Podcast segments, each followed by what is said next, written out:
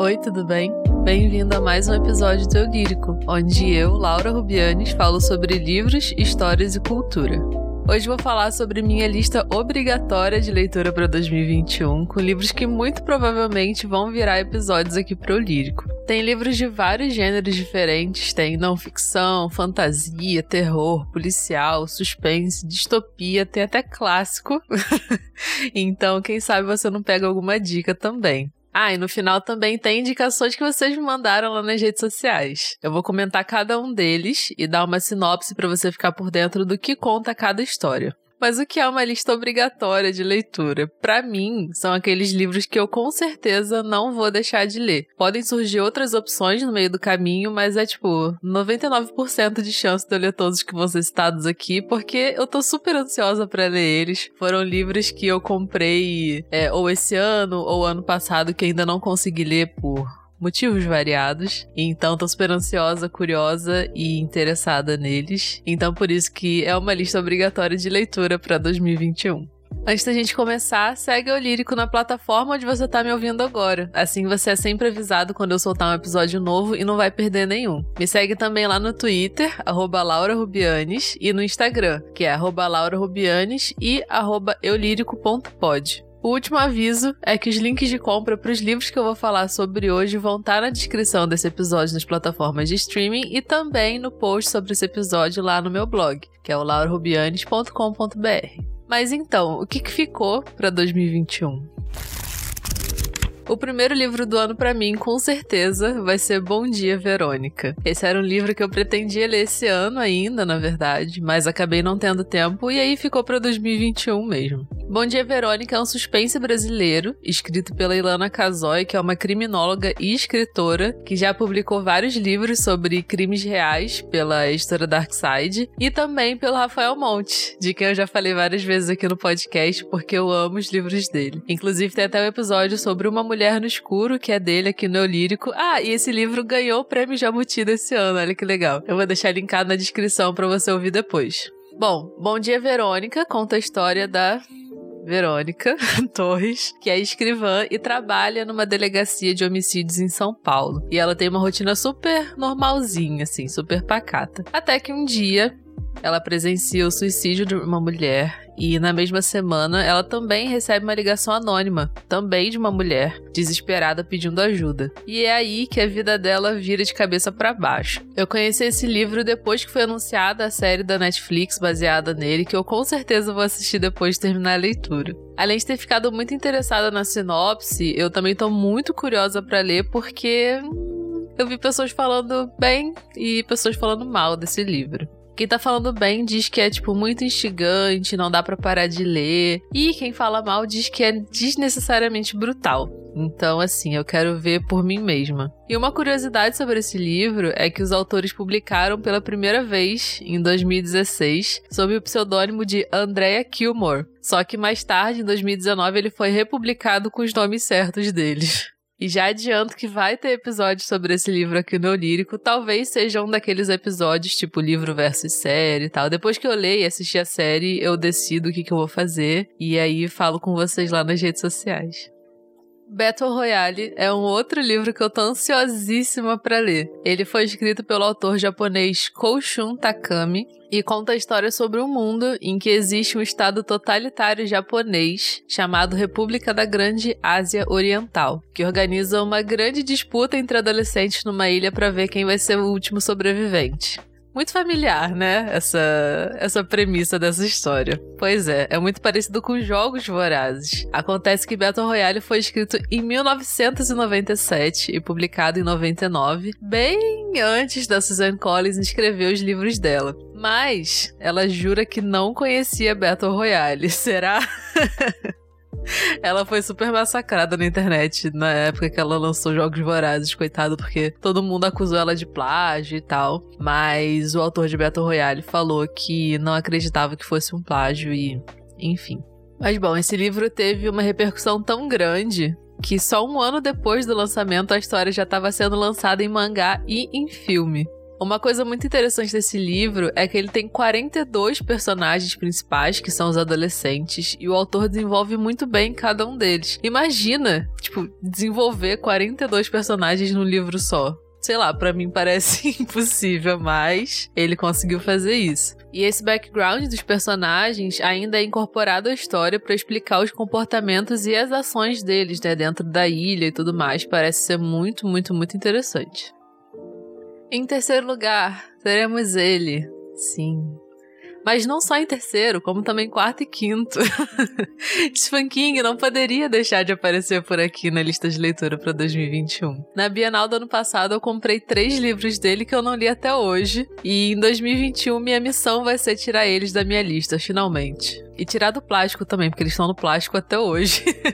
eu não gosto de tirar livro do plástico se eu não vou ler imediatamente, assim, porque, tipo, não tem necessidade dele ficar aberto pegando poeira e tal, se eu não vou ler. Então eu sempre deixo no plastiquinho lá guardado bonitinho. O primeiro desses três é do Maqui, que conta a história do Edgar Fremantle, que quase morre num acidente num canteiro de obras, perdendo um braço. Depois disso, as coisas começam a dar muito errado na vida dele. E ele decide, por conselho do terapeuta, ir para outro lugar, tipo, esparecer a mente, tentar esfriar um pouco a cabeça, esquecer dos problemas. E então ele vai para uma ilha, que é do Maqui. Lá nessa ilha, ele retoma um hobby antigo, que é a pintura, e a partir daí ele descobre uma coisa. Descobre que as pinturas dele não são pinturas normais. Não vou falar mais nada porque eu tenho medo de ser spoiler, mas pelo que eu li mais a fundo sobre esse livro, eu fiquei muito curiosa para saber o que acontece. E pelas avaliações que eu li também, a história é um mix de suspense, terror, mas também tem momentos tristes e engraçados e por aí vai. Outro livro do King que eu quero ler é Belas Adormecidas, que na verdade foi coescrito com um dos filhos dele, o Owen King. Nessa história, algo estranho começa a acontecer pelo mundo todo. Quando as mulheres dormem, elas são imediatamente envoltas em casulos. Se elas forem acordadas ou se os casulos forem rasgados, elas viram monstros e atacam brutalmente quem estiver pela frente antes de voltar a dormir em paz. Em poucos dias, quase todas as mulheres do mundo adormecem, e isso faz com que os homens se dividam em grupos entre aqueles que querem proteger as mulheres de seja lá o que está acontecendo e aqueles que querem incitar o caos tô, tipo, revirando os olhos aqui enquanto eu falo isso. Porém, numa cidadezinha, uma única mulher foi a sobrevivente. E o que, que vai acontecer daí? Esse livro tem uma premissa bem interessante e me lembra bastante sobre a Redoma, que também é do Stephen King. Foi um livro que eu gostei bastante, apesar de ter alguns problemas. Mas me lembrou bastante Belas Adormecidas por conta dessa situação meio de sobrevivência, caos e tudo mais. O terceiro Stephen King dessa lista é Bazar dos Sonhos Ruins, que é uma coletânea de 20 contos. Nesse livro a gente tem histórias sobre temas bem variados, mas que têm algo em comum. Eles todos falam sobre morte. Uma coisa legal nele é que antes de cada conto, o próprio Stephen King faz comentários autobiográficos contando o processo de escrita, onde ele escreveu, como escreveu. Isso é uma coisa que me deixa muito mais interessada, porque eu acho a mente desse cara brilhante. Assim, eu amo quando ele escreve sobre esses assuntos. Eu amei quando pude ler bastante sobre isso é, naquele livro dele sobre a escrita e também na edição de Cujo que eu tenho, da editora Suma, que é aquela edição especial da coleção Biblioteca Stephen King deles que tem capa dura, são bem bonitos os livros. E essa edição de Cujo no final tem um textinho, né, do Stephen King dizendo como que foi o processo de criação e escrita dele. É muito, muito, muito interessante. O próximo da lista para 2021 é Drácula, do Bram Stoker. Eu comprei a edição preta maravilhosa da Dark Side esse ano, que foi um presente de aniversário para mim mesma, mas ainda não consegui ler. Drácula é aquele super clássico que a gente conhece, né? O vampiro mais famoso do mundo. O livro se passa na Inglaterra, por volta de 1890, e conta a história das pessoas tentando sobreviver aos ataques do Drácula, que inicialmente ninguém sabe que é um vampiro. A história tem uma narrativa com apoio de cartas, diários e notícias de jornal, que eu adoro esse estilo de, de contar a história, né? Que me lembra muito Carrie, do Stephen King, que é meu livro favorito dele. Então, por isso tudo eu tô bem ansiosa pra ler Drácula e também pra saber, né, realmente qual é a história do Drácula, porque eu só sei que ele é um vampiro. E acabou por aí, sabe? Eu não sei qual é a história que criou ele, que fez ele ficar tão famoso e tudo mais. Por isso que eu tô bem ansiosa pra ler esse livro também. Agora a gente tem um livro que talvez você já saiba tudo sobre ele, todo o universo em que a história acontece, mas eu não sei nada sobre isso, porque eu nunca li os livros nem vi os filmes, que os filmes também são ultra mega famosos, que é O Hobbit. Esse livro tá na minha lista e também já na minha estante, por sinal, porque eu tenho muita vontade de ler Senhor dos Anéis. Só que a trilogia tem aquela fama do Tolkien, né? De ser muitas descrições, de ser arrastado, muito detalhado. E aí alguém me falou para ler o Hobbit primeiro, e aqui estou com o Hobbit em minhas mãos. Não literalmente, né? Mas. Enfim, vocês entenderam. Eu vou ler a sinopse para contar a premissa da história porque eu nem sei por onde começar a falar sobre isso, já que é um mundo enorme e eu não sei nada sobre ele. Bilbo Bolseiro era um dos mais respeitáveis hobbits de todo o condado, até que um dia o mago Gandalf bate à sua porta. A partir de então, toda a sua vida pacata e campestre, soprando anéis de fumaça com seu belo cachimbo, começa a mudar. Ele é convocado a participar de uma aventura por ninguém menos que Thorin Escudo de Carvalho, um príncipe do poderoso povo dos Anãos. Esta jornada fará Bilbo, Gandalf e 13 anãos atravessarem a Terra-média passando por inúmeros perigos, sejam eles os imensos Trolls, as montanhas nevoentas infestadas de goblins ou a muito antiga e misteriosa Treva Mata, até chegarem, se conseguirem, na Montanha Solitária. Lá está o incalculável tesouro, mas há um porém. Deitado em cima dele está Smog, o dourado, um dragão malicioso que, bem, você terá que ler e descobrir.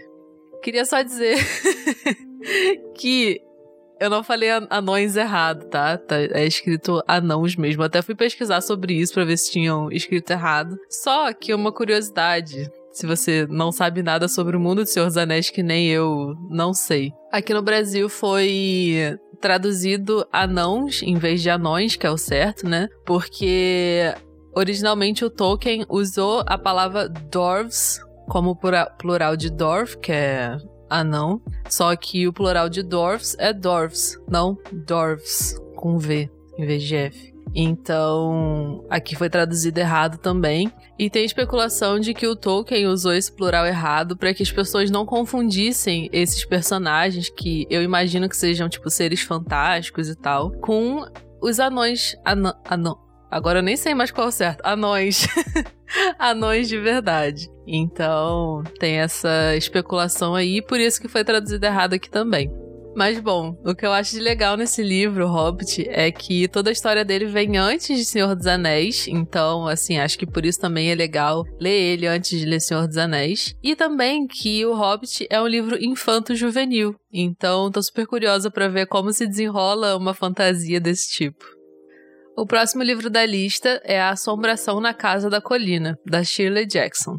Esse livro serviu de inspiração para aquela série da Netflix que foi super bem falada e ficou super famosa um tempo atrás, que foi A Maldição da Residência Rio. O engraçado é que eu não conhecia a Shirley Jackson até então, conheci justamente por ela ter sido inspiração para a série, só que ela é mega conhecida no mundo da literatura de horror. E ela, inclusive, é considerada a rainha do terror. Então, assim, não é pouca coisa, né? Eu que não conhecia mesmo. Eu comprei esse livro porque eu fiquei curiosa em saber se ele realmente tem a ver com a série ou se foi só inspiração, que nem Território Lovecraft, que eu já falei sobre aqui uns episódios atrás. Só que logo na sinopse já dá para perceber que realmente parece ter sido isso. Só uma inspiração, porque ela diz o seguinte: Sozinha no mundo, Eleanor fica encantada ao receber uma carta do Dr. Montag convidando-a para passar um tempo na casa na colina, um local conhecido por suas manifestações fantasmagóricas. O mesmo convite é feito a Theodora, uma alma artística e sensitiva, e a Luke, o herdeiro da mansão.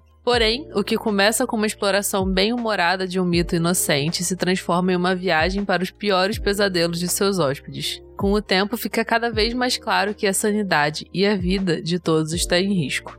Então eu digo que assim, já dá para perceber que não tem muito a ver com a série, porque só tem três personagens, né, principais na série, tem vários, porque é uma família gigante. E também porque esses três personagens, pela sinopse, não parecem ter nenhuma relação entre si.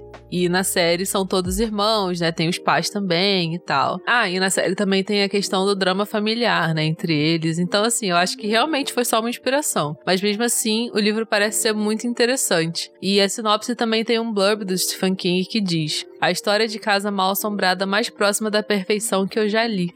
E como eu adoro um livro que me dá medo, fiquei super interessada nesse. Mas já tô sabendo que tem outros livros da Shirley Jackson que são melhores que esse, então vamos vendo aí, quem sabe eu também não faço episódio sobre eles no futuro. Em penúltimo lugar na minha lista, temos 10 Dias em um Hospício, escrito pela Nellie Bly. Nellie Bly foi uma jornalista do século XIX e esse livro foi, na verdade, uma série de reportagens que ela escreveu para o jornal New York World. Curiosamente, o dono desse jornal era o Joseph Pulitzer, que dá nome àquele prêmio jornalístico Pulitzer. Para escrever essas reportagens, ela provocou sua internação em um hospital psiquiátrico feminino para relatar e denunciar tudo que os pacientes passavam lá dentro. Tem muito mais coisas por trás da produção dessas reportagens e sobre a vida da Nelly que eu acho muito interessante falar aqui no podcast, mas vou deixar para focar isso em outros episódios. Como eu sou formada em jornalismo, eu tenho um gosto especial por essas reportagens assim e essas histórias, como a história da Nelly, que foi uma mulher super importante para o tempo dela. Nossa, eu quero muito aprender mais sobre essa história e também passar para vocês aqui no Lírico. Esse é um dos livros que eu mais tô ansiosa para ler esse ano, assim, de verdade. Eu tô muito ansiosa para ler esse livro. E daqui a pouquinho eu já devo pegar ele para ler. E uma coisa interessante também é que esse livro, se não me engano, foi o primeiro da Nelly a vir pro Brasil. A editora Wish fez esse favor maravilhoso pra gente. Bom, e o último livro da lista é um best-seller internacional, escrito no final dos anos 60, mas ele ainda é considerado super atual, que é o colecionador do John Fowles. Ele conta a história do Frederick, que é um funcionário público e tem como passatempo colecionar borboletas. E num belo dia, ele decide sequestrar a Miranda, como se ela fosse uma espécie rara que não podia faltar na coleção dele.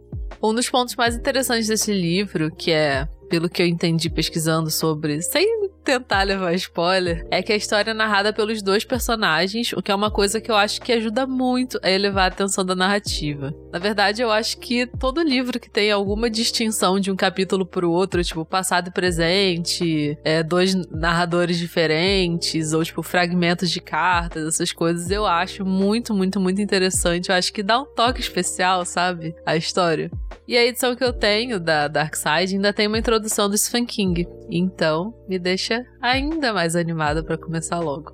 Agora eu tenho cinco indicações de vocês. Na verdade, são quatro indicações e um pedido de episódio. Vou explicar. Eu pedi para vocês me mandarem indicações de livros que achassem que eu ia gostar de ler e ou que vocês quisessem episódio em 2021.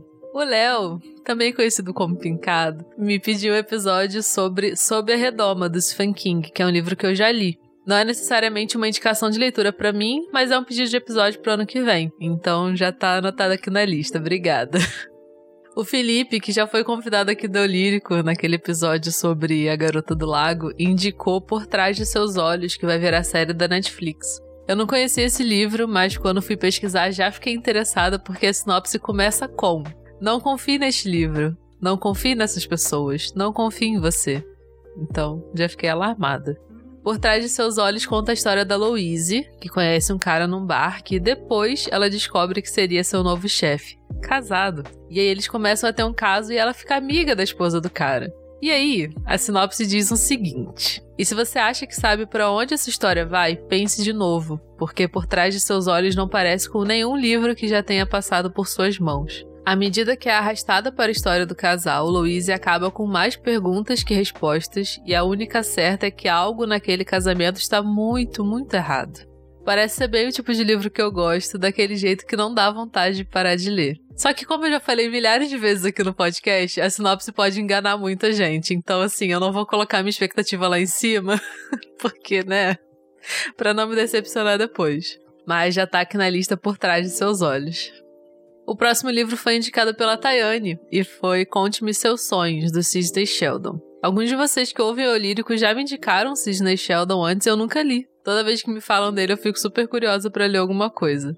Conte-me Seus Sonhos é considerado uma das histórias mais surpreendentes desse autor e conta a história de três jovens acusadas de assassinatos brutais que são julgados por esses crimes com provas bizarras, mas autênticas parece ser bem diferente do que eu tô acostumada a ler, porque os meus policiais são mais relacionados à investigação e atrás dos acontecimentos e tal. E esse parece ser uma coisa bem tribunal mesmo, assim, deve ser interessante. Só que uma coisa sobre esse livro é que ele está indisponível em todos os sites onde eu costumo comprar, até no site da editora. E não tem e-book na Amazon, então acho que eu vou ter que ir atrás de um usado mesmo. Agora eu tenho uma indicação da Milena, que foi O Instituto do Stephen King. Esse livro já estava inconscientemente na minha lista porque é do Stephen King, né? Mas eu não cheguei ainda aí atrás dele, porque o cara lança 500 livros por ano, aí fica difícil manter o ritmo, né? Acompanhar os lançamentos dele. A Milena disse que foi um dos melhores livros que ela leu esse ano e fala sobre o menino Luke, de 12 anos, que um dia, no meio da noite, tem sua casa invadida, os pais assassinados e é sequestrado. Quando ele acorda, percebe que está num quarto muito parecido com o dele, mas sem janela. E ele está no instituto. Do lado de fora desse quarto estão outros quartos com crianças que têm talentos especiais e passaram pelo mesmo que o Luke, foram sequestrados. Então aí a gente vê os vilões da história tentando extrair os poderes das crianças e o Luke quer tentar fugir desse lugar e buscar ajuda, mas ninguém nunca conseguiu fugir do instituto. Cara, essa história é muito Stephen King mesmo. muito, muito. Fica aí mais um livro dele para listas 2021, né? E o último livro indicado veio da Kari, A Casa de Seda, do Anthony Horowitz. Esse livro é uma história do Sherlock Holmes, só que escrita muito depois da morte do Arthur Conan Doyle. Na verdade, foi o primeiro caso do Sherlock escrito por outro autor a ter reconhecimento e autorização oficiais da Conan Doyle Estate, que é a organização que administra e protege as obras do escritor. A Casa de Seda desenrola a história de quando Holmes e Watson estão em casa tranquilos, se aquecendo em frente à lareira, quando um cara bate na porta deles e diz que está sendo seguido há semanas. E aí eles pegam esse caso para investigar. Quanto mais eles descobrem pistas, mais dão de cara com um nome que é sempre sussurrado: A Casa de Seda. Parece realmente ser legal esse livro, e a Kari, que é super fã do Sherlock, e tem até um gatinho com esse nome, disse que gostou muito e até ficou mais calma porque sabe que a gente nunca mais vai ter o detetive verdadeiro para ler. Me deixou muito contente porque eu já li um livro nesse estilo, inspirado na Agatha Christie, que foi Os Crimes do Monograma, e eu não gostei muito. Só que eu sinto que ainda não tô pronta para ler esse livro. Eu só li um Sherlock até hoje, que inclusive tem episódio aqui no podcast, é, que foi um estudo em vermelho. Então eu acho que teria que ler outros para depois ler A Casa de Seda com um olhar mais crítico, para avaliar mesmo a fidelidade e tal. Mas com certeza entrou pra minha lista esse livro. Eu acho que sempre que alguém me indica um livro, eu dou uma prioridade especial para ele, sabe? Porque foi uma indicação especial. Sabe? Me deixa com mais vontade de ler quando alguém indica alguma coisa. Ah, e A Casa de Seda é outro livro que está indisponível no site. Eu vou ter que dar uma olhada nos sebos procurando ele também. Bom, essas foram as indicações de vocês lá nas redes sociais. Muito obrigada a todo mundo que mandou mensagenzinha, que indicou livro. Fico muito feliz quando vocês participam, quando eu pergunto coisas para vocês. E qual vai ser a sua lista de leitura para 2021? Quais livros são obrigatórios para o ano e você não quer deixar de jeito nenhum de ler eles? Me conta lá nas redes sociais, porque eu adoro conversar sobre leituras com vocês. Já vou deixar o spoiler para o próximo episódio, que vai ser sobre quais foram eleitos os melhores livros do ano na internet. Eu ainda não olhei a lista e tô super curiosa para saber e talvez até fazer minha lista de leitura crescer. Ai, meu Deus. por hoje eu vou ficando por aqui e a gente se vê na próxima segunda. Tchau.